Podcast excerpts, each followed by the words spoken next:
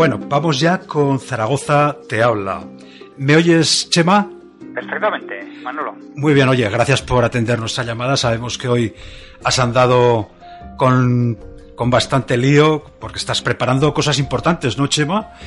Sí, bueno, no, no voy a dar detalles de momento, pero en principio sí se trataría de un libro relacionado con imágenes antiguas de Zaragoza. Lo que pasa que, bueno, antiguas, para quienes vamos ya teniendo unos años, lo sabes bien, Manolo, pues antiguas no necesariamente significan del siglo XIX. Sí. A ver, que, eh, Chema, que no queremos aquí hacerte el spoiler de, del trabajo, ni muchísimo menos. ¿eh? eh disculpa si te hemos colocado en contra las cuerdas y, y, te estamos haciendo a lo mejor hablar de algo que, que en este momento lo prudente es mantenerlo en, en, esto. Pero bueno, yo lo que queremos que nuestros oyentes sepan es que, que Chema Ballestín, José María Ballestín, es un hombre que, que no para, que, que sabe un montón de, historia y que no deja de trabajar para mostrarlo, su conocimiento, que seamos partícipes de él. ¿no?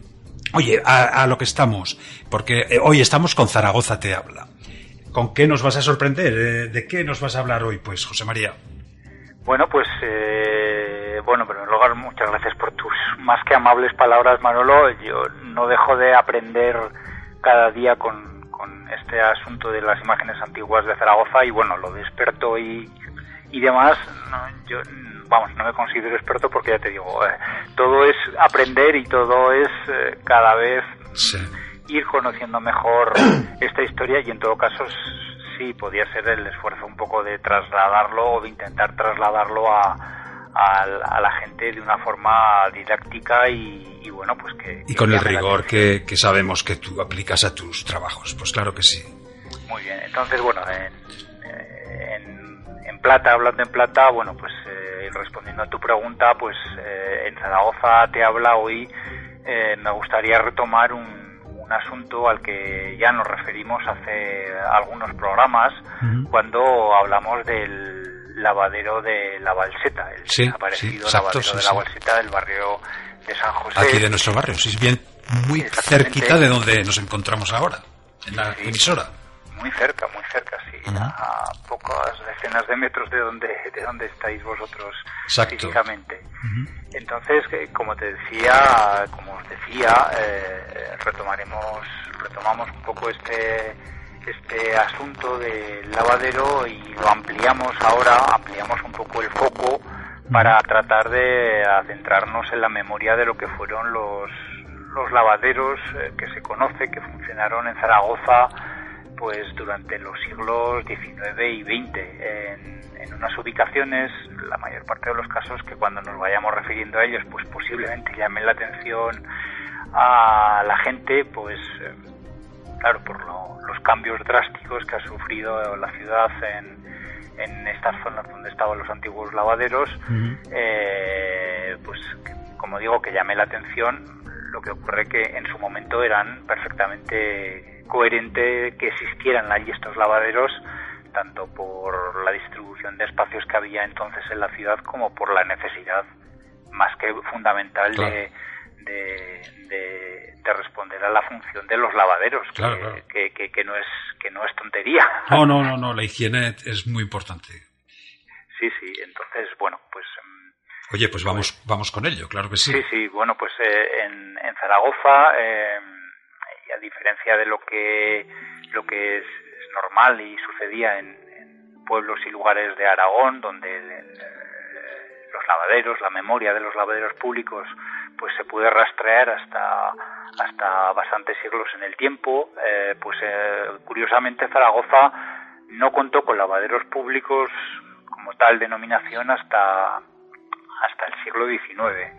Eh, en parte motivado pues por unas estrictas ordenanzas municipales que ya desde finales del siglo XVIII prohibían lavar la ropa en por ejemplo, literalmente prohibir lavar la ropa en la ribera del Ebro, eh, es decir, aprovechando el agua del Ebro desde lo que donde donde estaba entonces eh, el molino y la antigua puerta de Sancho hasta hasta aguas abajo bien pasado el, el puente de tablas es decir, cerca de donde ahora estaría más o menos el, actual puente de, hierro. Y por supuesto también en prohibición en las principales acequias que surgían, que surtían de agua a la ciudad, la Almozara, la Romareda, las Adulas y también la prohibición se incluía en el, en el río Huerva. Eh, un ejemplo anterior a la entrada en vigor de esta ordenanza estricta, pues eh, lo tenemos de forma excepcional en un cuadro que es relativamente famoso eh, de Juan Bautista del Mazo y se titula Vista de Zaragoza en 1653. Es un cuadro que es casi una fotografía de la época que está tomada desde lo que ahora sería eh, desde, la, desde la margen izquierda, desde el otro lado del puente de piedra, y se ve como en la orilla de la margen derecha, pues se ve unas lavaderas que están trajinando ropa en, en, en, la ribera del río Ebro, y ya digo, esta es una vista, una, un elemento gráfico excepcional que a partir de, de, estas ordenanzas que me he referido antes, pues se quedó, se quedó prohibido. Ya. Oye, y mm, increíble. Entonces, eh, hasta, hasta el 1800 más o menos en Zaragoza la gente tenía que desplazarse hasta el río, ¿no? Para, para lavar sus ropas. Bueno, sí, hasta el, hasta el río, hasta los ríos, es decir, Eso es, el río Ebro, hay tres ríos, exacto. Como el río Huerva, como, como las acequias de la, de la, de la ciudad. Lo que pasa que, claro, evidentemente los, los ríos dan daban bastante más juego que, que, las acequias. Además, las acequias, como fundamentalmente, fundamentalmente eran para, para para su función era surtir de riego, pues tenían a su vez unas estrictas ordenanzas que, vamos, que y además tenían sus guardias que estaban vigilantes de que el agua que bajaba por las acequias se utilizara exclusivamente para, para el riego. Entonces, bueno, pues por todas estas condicionantes, eh, como decía antes, el primer lavadero público eh, como tal conocido en Zaragoza, pues eh, no se tiene noticia más que allá por el año 1818 y se tuvo que emplazar precisamente por todos estos impedimentos en la, en la margen izquierda del Ebro, eh, entre la arboleda de Macanaz eh, y el antiguo camino de la Hortilla, y estaba abastecido este lavadero por el escorredero de agua que venía bajando de las antiguas balsas de Ebro Viejo para salvar este cauce de agua pues había una serie de puentecillos eh, para salvarlo pues eh, parece ser que se denominó en su momento como lavadero de los puentecicos. Años después ya unos cuantos años después y ya pues al, cuando Zaragoza digamos empezó a, a expandirse urbanísticamente pues en el entonces Salón de Santa Engracia actual Paseo de la Independencia y el crecimiento de la ciudad hacia hacia el sur, pues ya se abrió un lavadero en, esa zona, eh, un lavadero llamado de Fermín Íñigo, entre la manzana, digamos, de entre la calle de las Recogidas, eh, actual calle de Cádiz, y la antigua calle del Juego de la Pelota, luego o ahora conocida como calle de Casa Jiménez. En 1865, unos años después, ya fue abierto el, que se tiene noticia hasta su cierre, que ha sido el más destacado y concurrido lavadero casi de la historia de la ciudad. Se levantó en terrenos de la antigua huerta del convento de San Ildefonso eh, y se denominó lavadero de Castelví y estaba situado entre la Plaza del Carmen, eh, la antigua calle de la Reina y la antigua calle del Hospital, eh, ahora conocida como calle de Ramón y Cajal, y también el propio hospital militar que entonces estaba instalado en el, en el referido convento de San, San Ildefonso. Por esta, por esta, esta cercanía a este hospital, eh, pues este lavadero también era conocido popularmente como lavadero del hospital.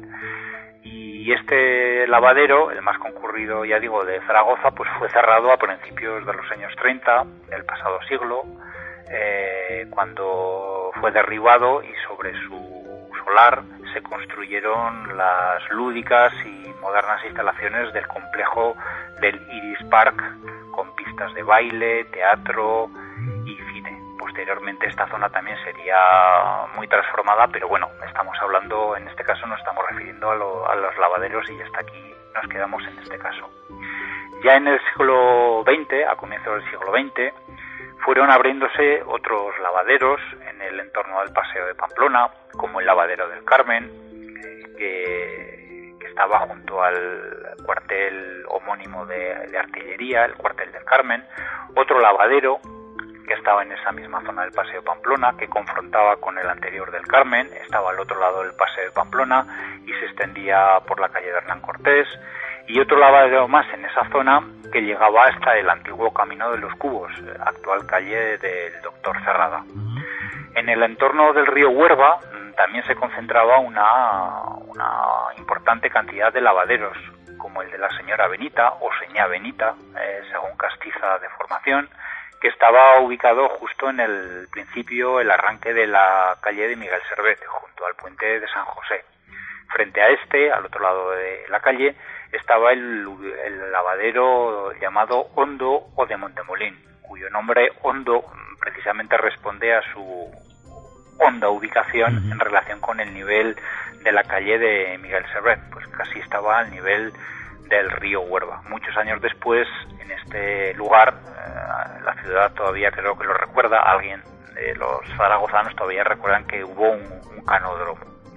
Bien, eh, junto al lavadero que ya he comentado de la señora Benita, había otro lavadero que se llamaba precisamente de San José del tío Diego, aguas arriba del Huerva, de, pero siempre en esta misma zona de, el principio de Miguel Servet, eh, eh, calle, eh, sí, la calle Miguel Servet, estaba el lavadero denominado de los cristales eh, en la zona del Paseo de la Mina, entre unos viveros que tenía el ayuntamiento, una fábrica de harinas que, había allí también, la harinera de Samper. ¿Dónde está ahora el, lo del tenis, no?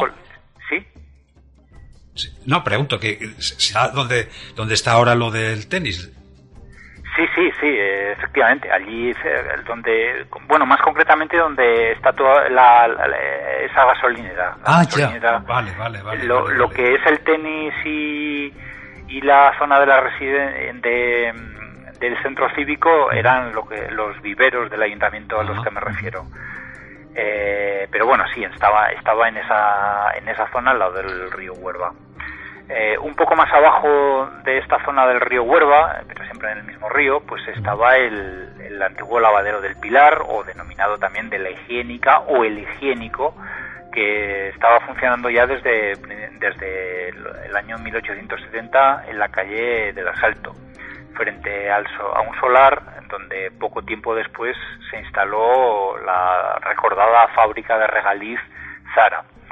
Eh, si nos movemos un poco hacia la zona del Paseo de la Independencia, pero siempre pensando desde el punto de vista del, río Huerva, cuando estaba al aire, es decir, cuando no estaba cubierto como en su tramo urbano, como sucede ahora, pues como digo, eh, cerca del Paseo de Independencia y la Plaza de Aragón estaba también el lavadero de los baños de Santa de Santa Engracia.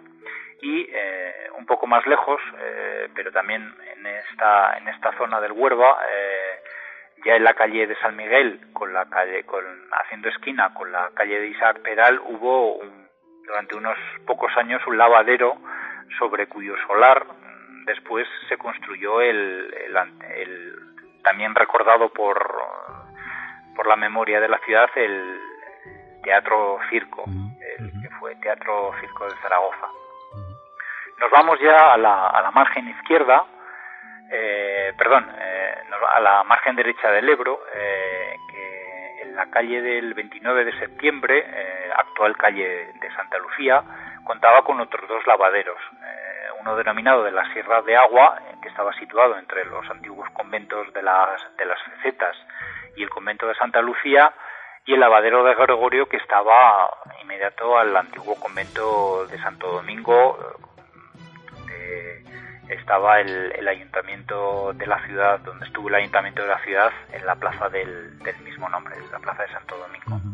Ya en la margen izquierda del Ebro, además del ya referido antes el lavadero de los Puentecicos. Eh, hay otra referencia de otros dos lavaderos en el barrio de Jesús, el lavadero de Modesto Andrés, eh, cerca, inmediato al puente de Hierro y, el antiguo molino de sal, y el lavadero de San Lázaro, junto al antiguo y el homónimo convento de San Lázaro y también cuartel de San Lázaro durante muchas décadas.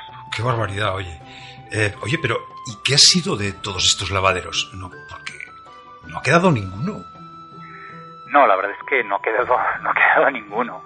Eh, paralelamente al proceso de modernización de la ciudad, pues eh, todos estos lavaderos han ido desapareciendo al ritmo de los procesos urbanizadores que se han que se han ido produciendo en la en cada una de estas zonas a las que en las que estaban ubicados. De forma que bueno pues se han han sido sustituidos en la mayor parte de los casos pues por manzanas de viviendas eh, que desde luego no, nada tienen que ver eh, la fisonomía de esas zonas nada tiene que ver con la que con la que había evidentemente cuando cuando estaban estos estos lavaderos. Pero bueno es un proceso también definitiva que ha sido digamos lógico la lógica digamos del urbanismo de esta ciudad y de, y de buena parte de, de las restantes en el que los propietarios de los terrenos donde estaban estos lavaderos, pues eh, en un momento dado vieron que era eh, que era mucho más rentable pues eh, cerrarlos y vender el suelo pues a, los emprendedores inmobiliarios de cada uno de los momentos que ha tenido esta ciudad que en definitiva pues las aseguraban un beneficio mucho mucho mayor que no la esta práctica que bien vital y absolutamente imprescindible para la ciudad, pues eh, conforme la modernización fue avanzando, pues fueron quedando, digamos, obsoletos y bueno, pues en definitiva los, los, los terrenos, eh, sobre todo los que estaban en zonas más céntricas, pues se fueron revalorizando hasta hacer prácticamente imposible la, la perdura, que perdurarán como bajo esta forma de, de estas infraestructuras eh, y bueno, pues eh, fueron sustituidos por, por viviendas, evidentemente. Eh, pues así como hemos estado hablando, por ejemplo, pues ya en a mediados del siglo XX, a finales de la década de los 40, pues ya solo quedaban tres de los de todos los lavaderos a que nos hemos referido. La, la higiénica o el higiénico en la calle de, del Asalto y los lavaderos de la señora Benita y del tío Diego en el principio de la calle de Miguel Servet. Pero ya pues pocos pocos años después, eh, en 1954, pues ya solo quedaba el, la higiénica o el higiénico. Y bueno, pues en el barrio que tampoco duró tampoco duró mucho más. Y como ya dijimos en el programa de la Balseta, pues el lavadero este, este lavadero de la Balseta subsistió pero bueno, ya sabemos que fuera de uso y más como, como una reliquia del pasado hasta que, bueno, pues eh, lamentablemente fue derribado al principio de los años, años 70, desapareciendo con él definitivamente eh, cualquier rastro que quedara en la ciudad de, de este antiguo oficio que era era muy importante, fue muy importante, pero que bueno, pues claro, claro. Ya no, ya no tenía mucho sentido en, la ciudad moderna en la que Zaragoza estaba embarcada desde, el desarrollismo. Lo que es una pena es que al menos no haya quedado siquiera uno en la ciudad como, como recuerdo ¿no? de una actividad efectivamente, como tú dices, eh, pues tan popular, tan necesaria y tan importante socialmente. ¿no? De hecho, me consta que, en los últimos años, en localidades más pequeñas, me consta que, se han rehabilitado bastantes, ya que se consideran, pues, joder, elementos característicos de, esa arquitectura popular, ¿no? Sí, en, eh, sí, en el caso de, la, de algunos de, de estos lavaderos a los que me he referido, se trataba de muy grandes estructuras, eran macro lavaderos, por entendernos. Entonces, claro, es, es complicado que se hubiera mantenido eh, en su integridad todas, todas estas infraestructuras en, sobre todo cuando se trataba de grandes, de grandes lavaderos. Pero eh, en el caso muy conocido por nosotros de, de la Balseta, pues aparte de que era un lavadero, pues hecho a finales del siglo XVIII, asociado a la obra del Canal Imperial y, con un tamaño y unas dimensiones perfectamente asumibles para que, perdurara, pues bueno, eh, en, el momento, como ya dijimos en, su, en el programa, pues bueno, sin que molestara ni el tráfico rodado, ni al urbanismo por estar trazado en medio de, de una calle que se fue, no, estaba pues lo que es la, la actual eh, plaza de, la Balseta que, ha sido reconstruida y sin embargo eh, se consideró que era una antigualla provinciana, recuerdo de un antiguo oficio al que nadie parecía querer eh,